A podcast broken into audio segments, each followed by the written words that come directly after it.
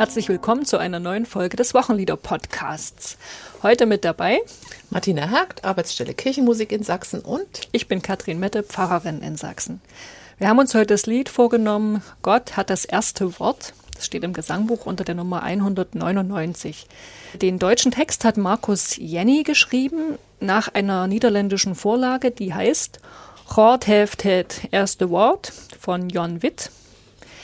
Der Originaltext ist auch im Gesangbuch abgedruckt. Wenn ich das richtig sehe, ist das der einzige niederländische Text, der bei uns im Gesangbuch abgedruckt ist, mhm. obwohl wir ja sehr viele ursprünglich niederländische Lieder im Gesangbuch haben.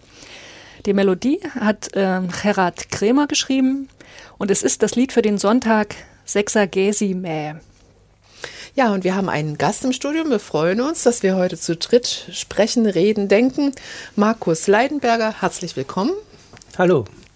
Ich darf dich kurz vorstellen, Markus, seit 2004 Landeskirchenmusikdirektor der Evangelisch-Lutherischen Landeskirche in Sachsen. Du stammst aber aus dem Württembergischen, hast in Esslingen, Trossingen Kirchenmusik studiert, auch als Kirchenmusiker gearbeitet und ihr wohnt mit vier erwachsenen Söhnen und deiner Frau, die auch Kantorin ist, in Dresden. Ähm, kanntest du das Lied? Ja, das Lied war mir durchaus bekannt. Aus Württemberg? Ja, also das gab diese Zeit gerade 94 rum, wo das neue Gesangbuch auf den Weg gebracht wurde. Und da hat man die neue Entdeckung ausgepackt. Und als Kirchenmusiker sah ich mich verpflichtet, alle Lieder, die da auch neu auf den Weg gebracht worden sind, auch kennenzulernen.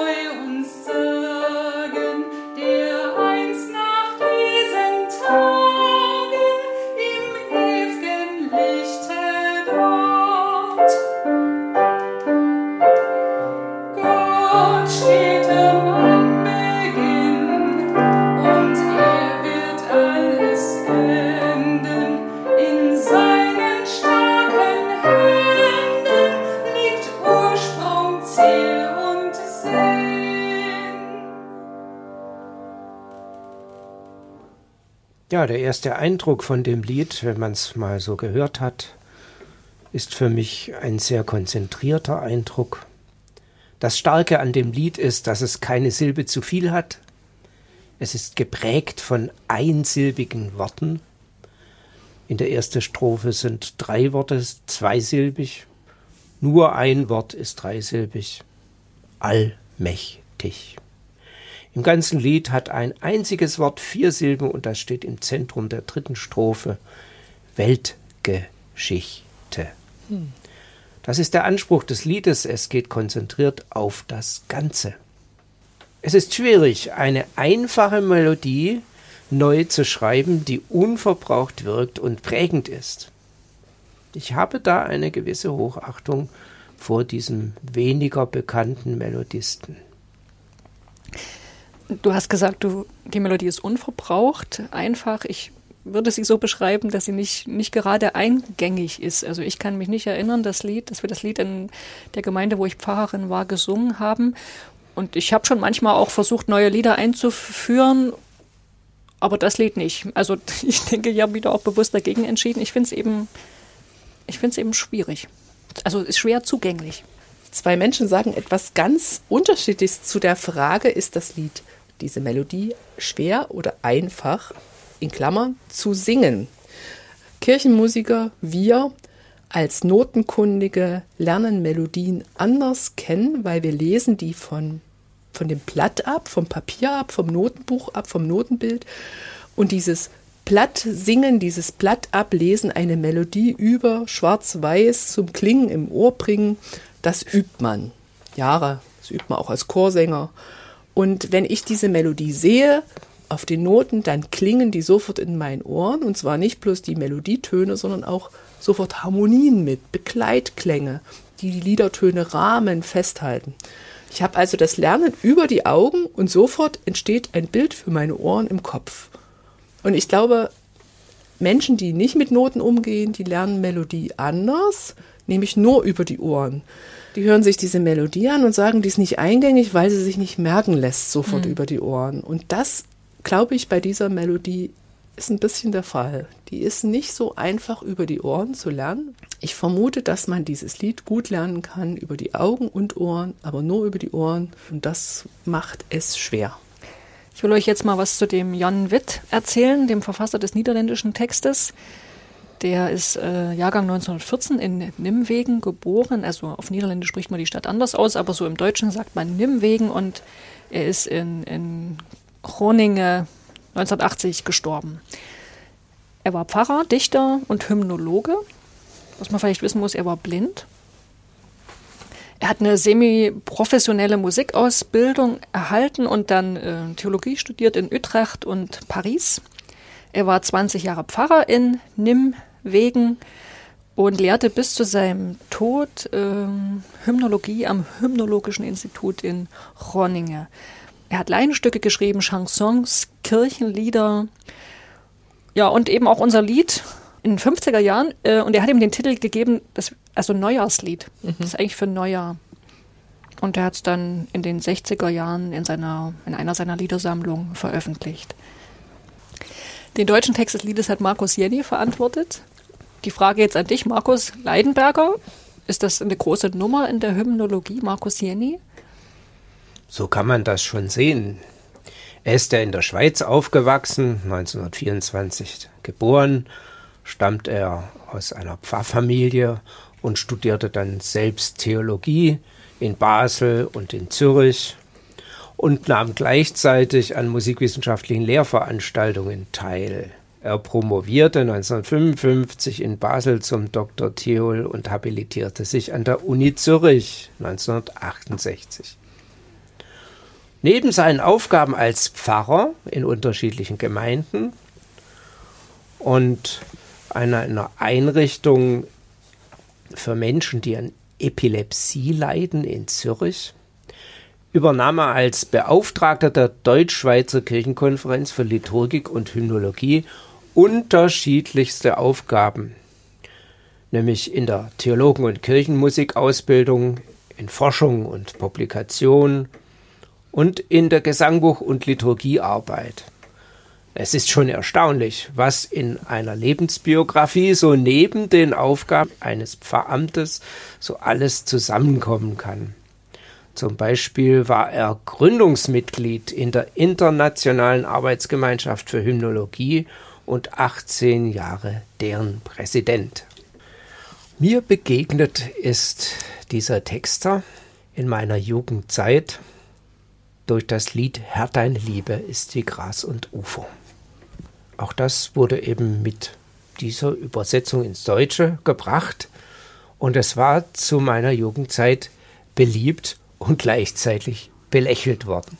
Nicht nur zu deiner Jugendzeit. In meiner ja, jungen Gemeinde hat man das auch hoch und runter gesungen. Und sag mal, das sind zehn Jahre Generationsunterschied. Also mhm. es hat sich durchaus eine Weile gehalten. Ja, ja, ja. Es traf aber ein vorhandenes Lebensgefühl, das nicht alle teilen konnten, die Lieder betrachten und mhm. verantwortlich für die Liedauswahl sind. Auf jeden Fall bleibt Jenny wichtig, denn er ist in mehreren Liedern im neuen Gotteslob von 2013. Ich bin ja überrascht, dass das neue Gotteslob schon wieder so lange im Gebrauch ist. Mhm. Äh, vertreten. Mhm. Er ist da mit mehreren Liedern und auch in unseren Gemeindekreisen ist zum Beispiel sein Kanon Mache dich auf und werde Licht, ganz lebendig. Ja, da wird gerne am ersten Advent hoch und runter gesungen. Ja, obwohl der überhaupt nicht im Gesangbuch steht. Stimmt. Aber der ist total bekannt. Ne? Mhm. Ja, er ist dann 2001 in Zürich gestorben. Vielleicht war es ihm als reformierter Schweizer leichter ökumenisch zu denken und zu arbeiten als uns lutherischen Deutschen. Ich denke auch, die Zukunft gehört der Ökumene. Soweit die Kirchenleitungen dies zulassen und befördern. In Liedern auf jeden Fall ist sie jetzt schon möglich. Das hast du aber schön gesagt. Hm, das war ein weiser Satz. Ich, ich will mal was zu dem Melodisten Herrn Krämer sagen. Vielleicht wird es nicht ganz so weise, aber interessant, weil wir finden viele Andockstationen, wie du das jetzt gerade erzählt hast von dieser Liedgeschichte mit Herr deine Liebe, finden wir zu anderen Liedern unseres Podcasts. Gerhard Krämer wurde 1919 in Amsterdam geboren und hat schon als junger Mann, 14-jährig, Orgeldienste übernommen auch in einer Klinik und er teilte das Schicksal vieler Jugendlicher dieser Zeit in den Niederlanden. Wir wissen ja, 1940 überfällt die Wehrmacht die Niederlande und um sich den Arbeitseinsatzkommandos der Besatzer zu entziehen, haben sich viele niederländische Jugendliche dieser Zeit versteckt. Das kam, kam schon mal bei einem anderen. Das äh, haben wir bei Frieds Mertens, ja. äh, EG 313, Jesus, der zu den Fischern lief, mhm. auch ähm, mal ausführlich besprochen. Die haben sich versteckt und nach Kriegsende natürlich, als die Befreiung da war, äh, haben sie sich erst wieder ihrer Ausbildung im Studium widmen können. Ähm, so auch unser Melodist Krämer. Er hat also dann 1950 eine Ausbildung gleich absolviert an der Evangelischen Kirchenmusikschule in Utrecht, die neu gegründet wurde, hat ein C-Diplom absolviert und dann später noch studiert, währenddessen schon als Kantor und Organist gearbeitet und 57 wurde er an die Christliche Pädagogische Akademie in Blömendal bei Amsterdam berufen. 1961 wurde er Kantor und Organist in Erdenhuden. Mhm. Also dort hat er natürlich auch mit Prädikanten zu tun, mit der Prädikantenausbildung zu tun gehabt in diesem Kirchenkreis. Und unbedingt ist zu nennen, nochmal ein Anschluss an vorhergehende Podcast.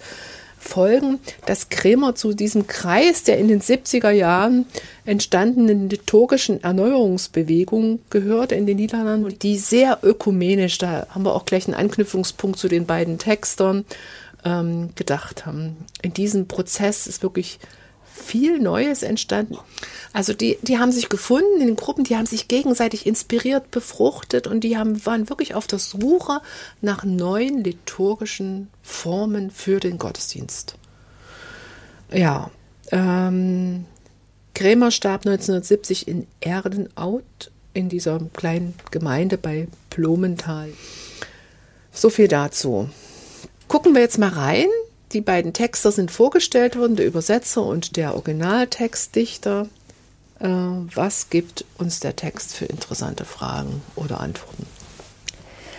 Wir sind ja in der, in der glücklichen Lage, ne, jetzt mal wirklich den niederländischen Text sozusagen auch da zu haben, mhm. vergleichen zu können mit dem, mit dem deutschen Text. Erstmal so ganz formal, es fällt gleich auf, der niederländische Text hat vier Strophen und der deutsche fünf.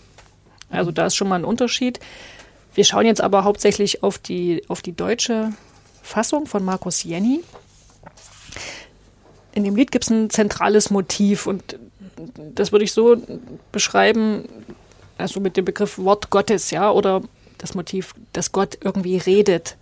Das ist in der Bibel eine breit belegte Vorstellung, ist aber auch in der Dogmatik, also in der Theologie ein ganz wichtiger wichtiger Topos. Ne? Also zum Beispiel, wenn wir jetzt mal nur an Luther denken, der hat intensiv darüber nachgedacht, was das eigentlich ist, das Wort Gottes. Und er hat dann den Gedanken stark gemacht, dass das göttliche Offenbarungswort jedenfalls nicht gleichbedeutend ist mit seiner schriftlich fixierten Fassung in der, in der Heiligen Schrift, in der Bibel. Das hört man ja oft, dass die Bibel Wort Gottes sei. Mhm. Auf Luther kann sich die Auffassung nicht berufen. Ich habe mal ein Zitat rausgesucht von einem Theologen, Ulrich Barth heißt der, der beschreibt das so, Luthers Position, das göttliche Offenbarungswort lässt sich seinem Wesen nach nicht einbinden in die Form der Schriftlichkeit, sondern weist über diese notwendigerweise hinaus. So gelangt Luther zu der Überzeugung, dass das Wort Gottes allererst da auf eine ihm gemäße Weise wirklich wird, wo es als lebendige Stimme erklingt und vernommen wird. Das Wort Gottes findet seine wahre Gestalt allein im mündlichen Wort, das heißt in der Predigt. Also und im 20. Jahrhundert, äh, das habt ihr vielleicht auch schon mal gehört, gab es eine richtige eine theologische Strömung, die man auch manchmal als Wort Gottes Theologie mhm. bezeichnet. Also der der wichtigste Kopf dieser Strömung äh, ist der Theologe Karl Barth. Die Strömung zeichnet sich eben dadurch aus, dass sie quasi die Theologie von, von, von Offenbarung her entwirft. Und da meine ich jetzt nicht das biblische Buch, das wir Offenbarung nennen, ne, sondern Offenbarung im Sinne einer religionsphilosophischen Kategorie. Ähm, ja, und äh, Karl Barth ist jetzt auch schon 50 Jahre tot, aber das ist immer noch eine sehr, der ist immer noch sehr prägend für die Theologie, für die gegenwärtige Theologie, bisschen zu meinem Bedauern. Ja, das war jetzt ein kleiner Exkurs. Eigentlich will ich sagen, dass dieses dogmatisch aufgeladene Verständnis vom Wort Gottes gar nicht jetzt so einschlägig ist, dass wir uns diesen Text verstehen. Der orientiert sich ja eher an biblischer Sprache, an biblischen Texten. Mhm. Und da könnte man jetzt mal ein bisschen detaillierter drauf schauen, Strophe für Strophe. Erste Strophe. Gott hat das erste Wort. Es schuf aus nichts die Welten und wird allmächtig gelten und gehen von Ort zu Ort so wenige Zeilen und trotzdem steckt da ganz viel drin, so an Inhalt. Also erstmal, es geht um Schöpfung, um Schöpfungstheologie. Und im Schöpfungsbericht, mit dem unsere Bibel beginnt, also 1. Mose 1, ne, da spielt ja das, das Reden Gottes auch gleich eine ganz wichtige Rolle. Also da heißt es ja, am Anfang schuf Gott Himmel und Erde, und die Erde war wüst und leer, und Finsternis lag auf der Tiefe, und der Geist Gottes schwebt über dem Wasser, und jetzt kommt's, und Gott sprach, es werde Licht und es ward Licht. Ne? Also da Gott schafft durch sein Wort. Mhm. Kennen wir auch noch aus an anderen Stellen, also Psalm 33 kennt auch dieses Motiv. Der Himmel ist durch das Wort des Herrn gemacht und all sein Heer durch den Hauch seines Mundes. Und wenn wir jetzt aber mal gucken, hier unter, unter die Notenzeilen als biblische Referenz steht da nicht 1. Mose 1, sondern Johannes, Johannes 1. Okay. Dieser berühmte Johannes. Prolog. Also der Johannes-Prolog, der steckt da schon auch drin, aber ich finde die, die Anklänge an diesen Schöpfungsbericht, also die finde ich auch mit Händen zu greifen, so dass ich mich ein bisschen wundere, dass, dass das hier nicht auch als Belegstelle mit angegeben ist. Ja. Mhm. Also du würdest vorschlagen, wenn das Lied ins neue Gesangbuch kommt, nicht nur bitte den Verweis auf Johannes 1, sondern es sollte bitte auf den Schöpfungsbericht, der Verweis darunter, ja, der ist stark. Das möchte ich an dieser Stelle hier Gut, anregen. halten wir fest, geben wir weiter in die Gesangbuchkommission. Ihr seid doch da in den Kommissionen irgendwie unterwegs, oder? Ja. Dann ist das hier ja ganz richtig gleich adressiert. Okay, und ich habe schon gesagt, aber es steckt noch, noch viel mehr drin, ne? Nicht nur Schöpfung, so allgemein Schöpfung durch das Wort, äh, sondern es heißt ja hier, er schuf aus nichts die Welt. Schöpfung aus dem Nichts. Ja, das ist auch so ein okay. dogmatischer, eine Dogma oder eine, eine Lehre, das gibt es richtig als, als Lehre auf Latein, die Creatio ex nihilo, also die Schöpfung aus dem Nichts. Man hat sich da in der biblischen Wissenschaft oder tut es auch noch gestritten, ähm, ob zum Beispiel in diesem Schöpfungsbericht, den ich zitiert habe, ob da diese Vorstellung drin steckt, dass Gott aus dem Nichts schafft, also dass da nichts ist außer Gott und dann ruft er quasi alles ins Leben. Ne? Wenn man jetzt aber mal in den Text guckt, da heißt es ja, der Geist Gottes schwebte über dem Wasser. Also da scheint schon Wasser hm. da gewesen ja zu sein. Hm. Ne? Also im alten Orient, und das ist ja ein Text aus dem alten Orient, gibt es diese philosophische Vorstellung, dass Gott voraussetzungslos schafft aus dem Nichts, die gibt es eigentlich gar nicht. Ja, Im alten Orient und auch in der biblischen Vorstellungswelt ist Schöpfung eher so ein Ordnen und Scheiden und Differenzieren, also so ein Ordnungshandeln. Hm. Trotzdem in der Bibel gibt es auch den Gedanken der Creatio ex nihilo, der Schöpfung hm. aus dem Nichts, aber erst im zweiten Makkabäerbuch, hm. Kapitel 7, Vers 28, das ist so die klassische Stelle dafür. Ja, und äh, in der Dogmatik ist es aber wichtig mit der Schöpfung aus dem Nichts, ne? weil, das könnt ihr euch ja gut vorstellen, ist die Souveränität und Allmacht Gottes natürlich, äh, die, die verlangt danach, dass nicht schon was da war, ne? sondern mhm. dass Gott einzig ist und alles, was ist, aus ihm entstanden ist. Okay, dann ist ja hier noch von den Welten die Rede. Ja, das erinnert mich gleich so an Fantasy-Filme. Star Trek? Star Trek. Ja. also ich habe auch, ja genau, ich, ich bin ja auch Star Trek-Fan. Ich Also bin ich auch gleich angesprungen. Also dann würde das so bedeuten, ne, es geht nicht nur um unsere, unsere Erde, sondern um äh, das ganze Universum mit seinen Galaxien und Planeten. Ob das hier der Markus Jenny im Blick hat, ich weiß es nicht. Ich denke einfach, dass vielleicht ist auch einfach die, die irdische und die himmlische Welt gemeint. Ne? Mhm. Also am Anfang schuf Gott Himmel und Erde, da, da stecken ja auch schon so, steckt auch schon so was Doppeltes mhm. drin. Okay, und dann und wird allmächtig gelten, das Wort Gottes und gehen von Ort zu Ort. Da frage ich mich, was bedeutet das? Das Wort wird gehen von Ort zu Ort. Ich erinnere mich da an ein Buch, was ich zu Hause stehen habe äh, mit biblischen Geschichten. Das ist ja alt von meiner Mutter und das heißt, das Wort läuft von Ort mhm, zu Ort. Das kenne ich auch. Mhm. Na, ich denke da an den Verkündigungsauftrag. Geht hin und lehret alle Völker. Mhm. Das ist auch so mhm. was, wo das Wort weiterläuft. Mhm. Oder wie ein anderes Lied singt, kommt, sagt es allen weiter, ruft es in mhm. jedes Haus mhm. hinein. Das ist auch so ein Bild von, gebt das Wort weiter von Ort zu Ort. Gut, ich gehe mal in die zweite Strophe. Da heißt es, Gott hat das erste Wort. Ehe wir zum Leben kamen, rief er uns schon mit Namen und ruft uns fort und fort. Ja, jetzt wendet sich der Blick vom großen Ganzen auf die Menschen. Also ich würde sagen sogar auf jeden Einzelnen, obwohl wir, der Einzelne ist ja gar nicht angesprochen, sondern so ein, so ein kollektives Wir. Ne? Aber trotzdem, ich denke, das ist ja überhaupt so ein Clou des Schöpfungsglaubens, dass er auf, auf die zielt, die ihn äh, die ihn haben, die ihn bekennen, die ihn formulieren. Ja, der Schöpfungsbericht zielt ja auch auf den Menschen. Also der, der Mensch ist ja das, was als letztes geschaffen wird, wenn ich das jetzt richtig in Erinnerung habe. Ja, wird schon sagen. Ja, kurz vorm Sonntag. ja, genau. Und ja, das ist, findet sich eben auch hier in der, in der Formulierung von, von Markus Jenny so wieder. Das hat ja auch äh, Luther in seinem kleinen Katechismus schon so auf den Punkt gebracht. Den finden wir auch im evangelischen Gesangbuch. Mhm, Wer mal mhm. im Textteil mhm. auch blättert, die Auslegung des ersten Artikels des Apostolikums. Ich glaube, dass mich Gott geschaffen hat, samt allen Kreaturen. Es ist eine Auslegung des Apostolikums. Im Apostolikum selber ist davon keine Rede, ne? dass es um die, die Schöpfung des Menschen geht. Aber Luther fokussiert das hier eben auf, den, auf die Einsicht äh, in die eigene Verdanktheit, Kreatürlichkeit des Menschen. Und das klingt in der zweiten Strophe an, auch nochmal mit so einer biblischen Reminiszenz, die eigentlich auch noch ausgewiesen werden könnte. Also ich höre die jedenfalls, die, diese berühmte Stelle, Jesaja 43,1. Und nun spricht der Herr, der dich geschaffen hat, Jakob, und der dich gemacht hat, Israel, fürchte dich nicht, denn ich habe dich erlöst, ich habe dich bei deinem Namen gerufen, du, du bist, bist mein. Ja. ja. genau, die kennt man. Hm.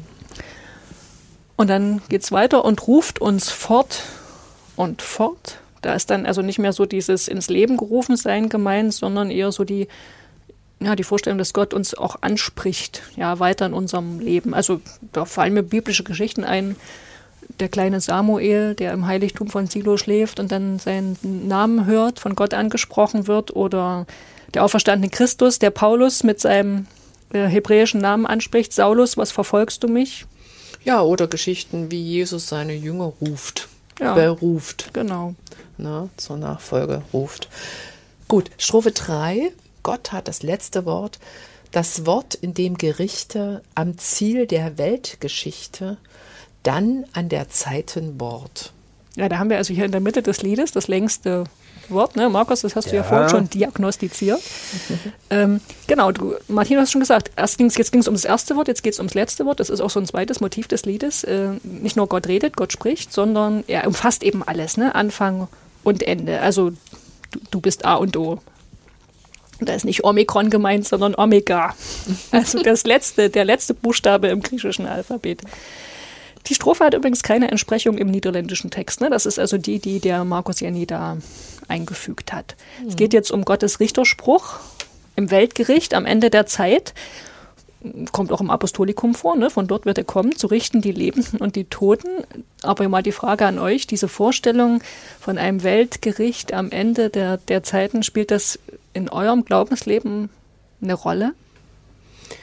Was heißt, spielt eine Rolle? Also für meinen praktischen Religionsverzug, so würde ich mal sagen, eigentlich wenig. Das ist, steht irgendwo ganz weit weg. Ja, mhm. aber es ist schon da, es wird Weltgericht, ja. Naja, die Bilder sind schon da, die aus Matthäus 25 kommen. Diese Einteilung in Schafe und Böcke rechts und links. Oder das berühmte Bild von Michelangelo in der Sixtinischen Kapelle, das jüngste Gericht. Das sind schon Bilder, die auch prägen, aber wie weit die ins praktische Leben rüberkommen, das ist immer die Frage.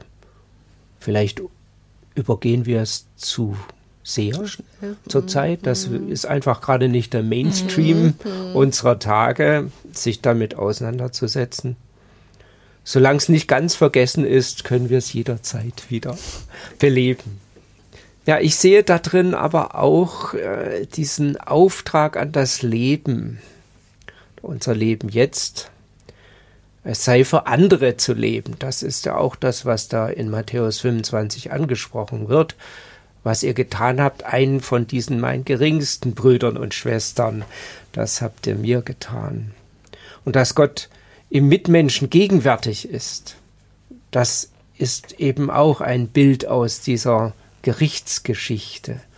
Das macht die Würde des Menschen aus, die eben Gott es Ebenbilder sind. Und wir finden das ja im Grundgesetz mhm. unserer Bundesrepublik. Mhm. Die Würde des Menschen ist unantastbar. Das ist eine ganz große Errungenschaft nach den Erlebnissen des Zweiten Weltkrieges. Mhm. Also ich kann nur dazu sagen, wie Gott richtet, weiß ich nicht. Ich glaube, es wird keiner wissen. Aber ich gehe davon aus, dass in Gottes Gericht die Würde des Menschen als Gottes Ebenbild eine große Rolle spielt. Und in einem solchen Glauben kann ich getrost sterben und auf Gottes Gericht zugehen. Ich habe mal irgendwo gelesen, das fand ich auch ein schönes Bild. Also ich meine, das mit dem Weltgericht ist ja auch ein Bild, eine Vorstellung, ne? wie du sagst, wir wissen es ja nicht. Und vielleicht wäre heute also eine, eine, Vorstellung, mit der wir als Menschen, also oder als Zeitgenossen eher was anfangen können, dass Gott da jetzt nicht wie so ein Richter auf einem Thron sitzt ne, und dann scheidet er die, die Böcke von den Schafen, sondern ich habe es mal gelesen, dass Gott mit uns oder Jesus am Ende einen langen Spaziergang macht mit jedem Einzelnen und mit ihm über sein Leben redet und eben, naja, und sagt, äh, und guck mal, das, das war nicht gut. Mhm. Und, und da, da war es gut und, und so, das ist also so ein wie man mit einem Freund spricht, ja, nochmal sein mhm. Leben durchgeht. Und da steckt ja drin, es ist eben nicht egal, mhm. wie du dich hier verhältst. Es ist auch mhm. Gott nicht egal. Du musst dich schon mhm. verantworten oder der mhm. sieht das eben. Und das finde ich, finde ich schon einen guten Gedanken. Obwohl ich auch mit diesem, mit dieser Gerichtsvorstellung, die ist mir auch sehr, sehr fremd erstmal. Ähm, könnt ihr denn mit der Formulierung an der Zeitenbord am Ende dieser Strophe äh, irgendwas anfangen? also vielleicht muss man noch mal kurz vorlesen, Gott hat das letzte Wort, das Wort in dem Gerichte, am Ziel der Weltgeschichte, dann an der Zeiten Bord. Also mich verwirrt das. Da, da ist ja die Vorstellung, die Zeiten sind ein Schiff und da ist Gottes Wort an Bord. Und dann frage ich mich aber, warum liegt das nach dem Weltgericht? Also dann, ne, suggeriert ja, es wäre nach dem Weltgericht, mit dem Weltgericht und dem Ende der Welt müsste ja auch die Zeit vorbei sein. Hm. Ja, ich sehe das schon so, dass dann an der Zeitenbord ähm, das gleichzeitig ist. Also nicht nachgeordnet, sondern nach dem Ziel kommt dann noch der Zeitenbord, sondern mit dem Ziel der Weltgeschichte ist auch das Ende der Zeiten erreicht. Also ich mhm. sehe das Zusammenfallen und nicht nacheinander. Ja, und manchmal suchen ja die Texte auch so nach blumigen Sprachbildern, die da auch ein bisschen offen bleiben, nicht genau zuordnenbar sind. Mhm. Mhm. Vierte Strophe. Gott hat das letzte Wort.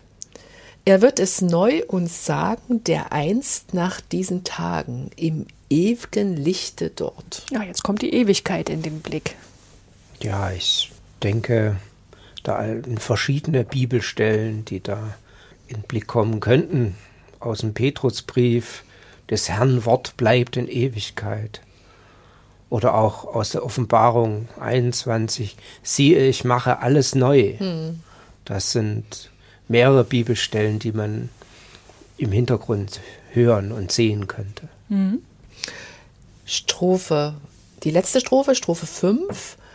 Gott steht am Anbeginn und er wird alles enden. In seinen starken Händen liegt Ursprung, Ziel und Sinn. Ja, da wird eben nochmal der Bogen gespannt. Ne? Das, was ich gesagt habe, was das zweite Motiv ist, das erste Wort, das letzte Wort, Gott umfasst eben Anfang und Ende. Das wird hier nochmal ausdrücklich gemacht.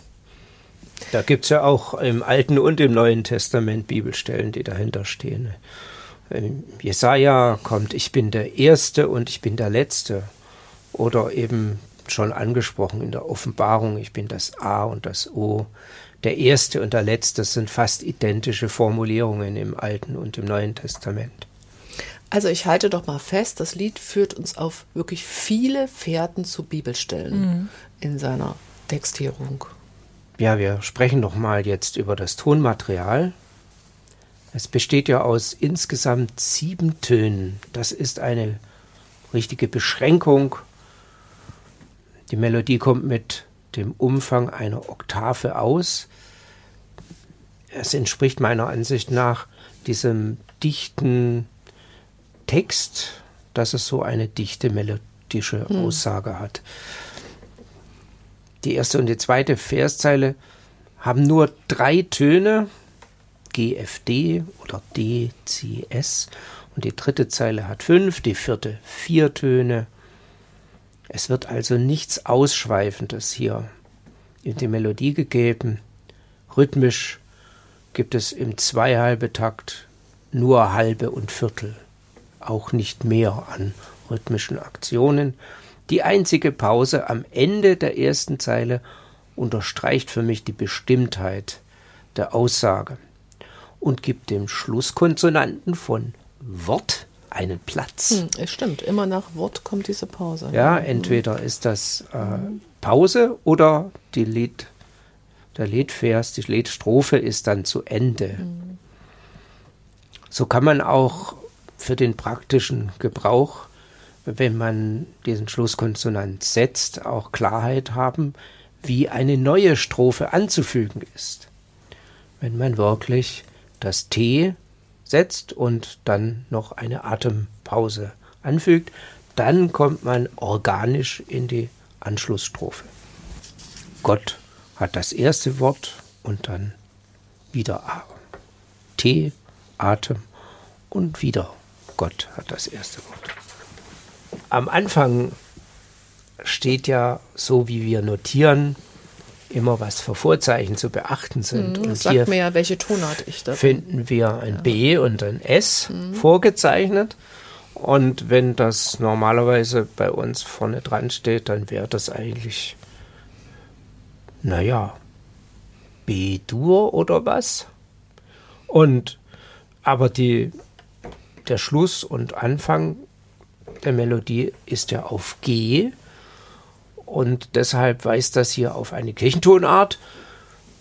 Man könnte sagen hypoäolisch. Das klingt ganz fremd sicher ja, für viele Hörer. Das ist weit weg. Wir kennen Dur und Moll. Nicht nur für die Hörer, auch für mich.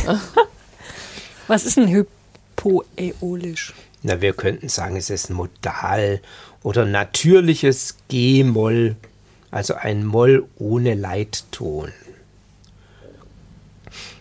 Der Leitton ist sonst immer zwischen sieben und acht. Also kurz vorm Grundton kommt der Leitton zum Grundton und den hat diese Melodie eben nicht. Und das ist, klingt fremd, klingt anders, als wir es gewohnt sind mhm. in den Ohren. Ja, also das ist vielleicht das, was etwas fremd erscheint. Und aber für mich hat dieses modale Moment etwas Archaisches. Gott war schon immer da, er ist der er ist. Er war, er ist und wird sein. Und das ist für mich so ein Urgottesbild, das sich für mich in dieser Melodie spiegelt. Ach so, du sagst, das Gottesbild ist ein bisschen archaisch und das passt dann zu der archaischen mhm. Melodie. Verstehe ja. ich das jetzt richtig? Ja, würde ja. ich auch so sehen. Das passt gut zusammen. Also, dass die Melodie und der Text doch auch miteinander eine gute Harmonie bilden. So sehe ich das schon. Die erste Verszeile führt vom Zentralton G erstmal abwärts zum D. Die zweite umkreist diese Unterquart, das D. Und die dritte Zeile führt dann ganz klassisch kalkuliert zum höchsten Ton, dem C oben. Und die vierte Zeile umkreist den Anfangston und führt zu ihm zurück. Ja, und dieser hohe Ton, das ist so kurz vorm Schluss, Katrin. Das ist so ein, das ist ja dann so ein dramaturgischer, geschickter Effekt. Das hat man aber oft in mhm, Melodien, ne? Genau. Ja, okay. Ja, das meinte ich mit ganz klassisch kalkuliert. Ja. Mhm. Ja. Aber es ist äh, nicht zufällig, ne? Also, äh, und auch eine Aussage, äh, das typische Beispiel, Gegenbeispiel ist mal vom Himmel hoch. Mhm. Vom Himmel hoch fängt oben an. Mhm. Ja, und nicht unten oder in der Mitte. Mhm. Und zeichnet im Grunde nach, dass Gott vom Himmel auf die Erde kommt. Das ist dort die Aussage. Und hier geht es um diese Aussage, dass alles umfassend ähm, bezeichnet wird. Das ist das Umkreisen der, des Grundtons, der in der Mitte liegt. Ja, also eine vollkommene Melodiebildung. Es ist sogar so, dass am Ende die Tonfolge des Anfangs rückwärts wiederkehrt. Wir nennen das Krebs. Gott hat das erste Wort gleich Ort zu Ort, also G, F, D und am Schluss D, F, G.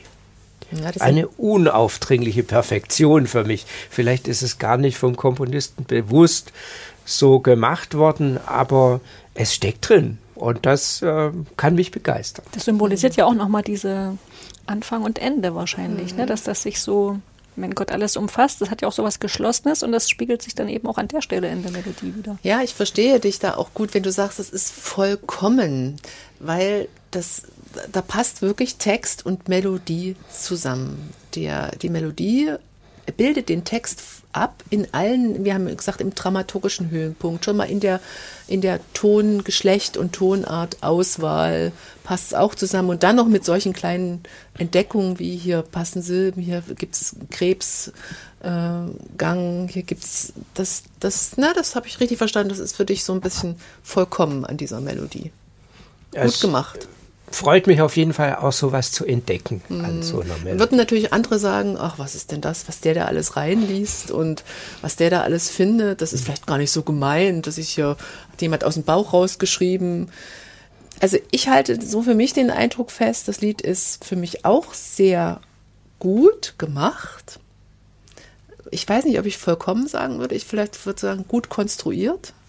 Und ich finde es sehr sachlich. Und das ist gewollt und passt auch zu dem Text. Da ist ja kein gefühlsmäßiger Text, der mich hier persönlich reinnimmt und der mir irgendwie was sagt, dass ich anbetend irgendwo staunend stehe und äh, aber das weiß ich gerade gar nicht, ob das dem Mainstream unserer Lieder gerade entspricht, die jetzt entstehen, sondern wir haben ganz oft so Lieder, die zum Schwelgen verführen, die zum, zum andächtig werden. Das Lied ist, bleibt sachlich nüchtern und deshalb glaube ich, es hat schwer. Ja, aber. Aber es ist stimmig. Und es kann trotzdem, könnte es auch was ganz Tröstliches entfalten. Also gerade wenn es einem, wenn man selber so sehr unruhig bewegt ist, ist das ja auch ein, ein Trost, ja, dass es da sowas gibt. Ruhig, sachlich, mhm. beständig, mhm. Anfang und Ende. Ist jetzt nicht so unmittelbar, geht jetzt nicht so unmittelbar auf den Trost und das Gefühl, aber ich kann mir vorstellen, dass es trotzdem so funktioniert. Mhm. Ist ja auch die Frage, was für ein Liturgieverständnis ich habe, wenn ich sage, dass Elemente im Gottesdienst, wenn das kein Lied ist, was mich persönlich abholt, sondern mich zu irgendwas führen soll, an einer bestimmten Stelle, mir eine Haltung aneignen soll, dann hat das alles eine stimmige Berechtigung. Mhm. Äh, muss ich nur klar machen. Da, dazu dient ja auch unser Gespräch, so die verschiedenen Ebenen, die da mitspielen, aufzurufen. Das ist ein Zeitzeuge aus den 60er ja, Jahren ja. des letzten Jahrhunderts. Und damals war es neu. Hm. Äh, gut, wir, wir gucken nochmal, das ist auch immer so ein Punkt bei uns im Podcast. Wie passt denn das Lied zum Kirchenjahr und zu dem Proprium des Sonntags? Ähm, Katrin, Ideen? Ich habe mal auf der, der, auf der Webseite www.kirchenjahr-evangelisch.de nachgelesen. Den evangelischen liturgischen Kalender. Ja, hm? das ist ein total hilfreiches Tool, also für alle, die ja, Gottesdienste ja. gestalten. Und da, da wird auch das Thema dieses Sonntags Sexagesime beschrieben. Und da steht, das finde ich eigentlich sehr sprechend, Zitat, wer Ohren hat zu hören, der höre. Im Fokus des Sonntags steht das Hören auf Gottes Wort. Manchmal ist es scharf, schmerzhaft und trennend wie ein Schwert, dann wieder scheint es nicht zu wirken, setzt sich aber fest und wächst im Stillen. Das in Anspielung auf die Texte, die an diesem Sonntag eine Rolle spielen. Also zum Beispiel einer der Predigtexte ist das Gleichnis von der selbst wachsenden Saat. Ne? Also es scheint, man sieht es erstmal nicht, aber es wächst ja doch im Stillen heran. Also es geht an dem Sonntag um das Wort Gottes und seine Eigenschaften, seine Wirkung. Die, die Schöpfungstheologie, die ja hier in den ersten Strophen unseres Wochenliedes ähm, Thema ist, die klingt im Psalm des Tages an. Dass Gott das nicht nur das erste, sondern auch das letzte Wort hat, das ist dagegen, finde ich, so ein Gedanke, den das Wochenlied hier quasi zum Proprium beisteuert. Also das ist das, was das, wo das, wo das Wochenlied noch einen eigenen Aspekt in den Sonntag einbringt. Und das ist ja schön, wenn ein Wochenlied das macht. Ne? Mhm. Ja, und jetzt zur Praxis, die Zukunft des Liedes in den Gottesdiensten. Ja, ich meine, das Lied verdient es, gepflegt zu werden. Und es dürfte auch als ökumenisches Lied, als Lied, das auch im Gotteslob äh, Eingang gefunden hat, auch in einem Nachfolge-EG aus meiner Sicht nicht fehlen. Und es ist ja jetzt auch schon als Wochenlied dafür gut positioniert. Wir müssen nur schauen, dass es weiter gepflegt wird. Äh, eine Idee habe ich gelesen, man kann dieses Lied auch im Kanon singen. Einsatz in zwei Gruppen. Die zweite Gruppe beginnt da, wo die kleine Pause notiert ist. Ich mache es mal vor. Gott hat das erste Wort Gottes. Und das klingt das klingt hübsch. Ich weiß, dass solche Sachen uns Kirchenmusiker gefallen. Kanon singen, Mehrstimmigkeit herstellen. Allerdings, ähm, meinem Mann gefällt das nicht so. Der hat nämlich immer Mühe, dabei zu bleiben. Und vor allen Dingen, wenn das ein neues Lied ist und der fühlt sich dann einfach nur gestört und schnell rausgebracht. Also ich glaube, in einer Gruppe geht das äh, schön, in einem Chor oder in anderen, wo die Melodie bekannt ist. Ähm, eine andere Idee finde ich, wenn die Lieder so in diesem reinen Moll hier so so so gerade sind, so so so leer, auch würde ich das beschreibe ich das gerne, dann ist es besonders schön, da ähm, coole Harmonien, fremde, vielleicht auch ein bisschen ähm, irritierende äh, Begleitung dazu zu legen. Ich glaube, das bietet sich bei dem Licht bei dem Lied auch an oder im Vorspiel. Ne? Er schuf aus nichts äh, und die Welten werden geschaffen. Also wenn irgendwie aus, aus Chaos etwas entsteht und wenn dann so eine einfache Melodie mit so wenig Tönen da rauskommt, so eine Engführung entsteht, das kann ich mir gut vorstellen. Oder noch eine andere Idee, man verknüpft dieses Lied an anderen Stellen des Gottesdienstes. Man nimmt diese erste Strophe als Vorspruch für die Lesung oder man nimmt die letzte und wiederholt die letzte Strophe, nachdem er das Lied als Wochenlied gesungen hat, nochmal am Schluss des Gottesdienstes als Schlussstrophe. Gott steht an Beginn, er wird alles enden. Kann ich mir gut vorstellen. Oder eine Idee noch, ähm, es zu verknüpfen mit dem Evangelium. Evangelium, Gleichnis vom Sämann. Und da könnte man ja äh, die erste Strophe singen. Gott hat das erste Wort. Dann wird das Gleichnis des Seemanns aus Lukas 8, die Verse 4 bis 8 gelesen. Das Gleichnis an sich. Dann kommt Strophe 2 und 3. Und dann kommt Lukas 8 als Lesung, Vers 9 bis 15, wo die Deutung des Gleichnisses ja, also wo das Gleichnis ausgelegt wird. Und dann kommt die Schlussstrophe. Vielleicht ist da mal ein Gottesdienst, wo sich das anbieten würde oder eine Andacht. Wie, wie findet ihr das, Evangeliumslesung und Wochenlied miteinander zu verknüpfen? Gute Idee oder zu viel gewollt, verwirrend? Wenn das inhaltlich passt. Ich würde mich gerne jetzt nochmal mit dem Gleichnis intensiver beschäftigen und zu so gucken, ob das wirklich inhaltlich gut eine gute Idee ist. Aber erstmal so rein formal finde ich das eine schöne, schöne Idee. Ja, eine schöne Idee. Man muss das nur vorher richtig abgesprochen haben, damit der Wechsel dann auch organisch hm. funktioniert. Hm. Äh, und die Gemeinde weiß wenn der Organist oder die Organistin spielt, dann äh, sind wir wieder dran, aber nur mit der Strophe 2 und 3. Dann wieder warten auf die Lesung. Das muss jemand schön äh, auch vielleicht von vorne anzeigen, steuern. Mhm. Alle müssen Bescheid wissen, die beteiligt genau. sind. Ja, also wenn Unsicherheit entsteht, ja. ist das immer zu schlagen, solche Formen. Oder man lässt dann eben den Chor singen, damit es nicht so kompliziert für die Gemeinde wird. Ne? Das wäre ja auch noch eine mhm. Idee. Also, Aber es sollen ja alle üben, das Lied. Wir haben ja gesagt, es ist eine Wiederentdeckung. Ja, im ja. ersten Jahr singt es der Chor, im zweiten wird es okay. die Gemeinde. Gott. Die ja immer komplett anwesend ist äh, bei jedem Sonntag im Kirchenjahr. Gut, Katrin, dann und Markus, dann danke. Ihr habt jetzt das vorvorletzte Wort, um ja, bei ja. unserem Lied zu bleiben. Das ist natürlich der Dank an Markus Leitenberger. Schön, dass du hier warst. Ja, das war eine interessante Diskussion, fand ich. Das vorletzte Wort hat jetzt nochmal unser Lied und das letzte Wort hat dann, ihr wisst schon wer.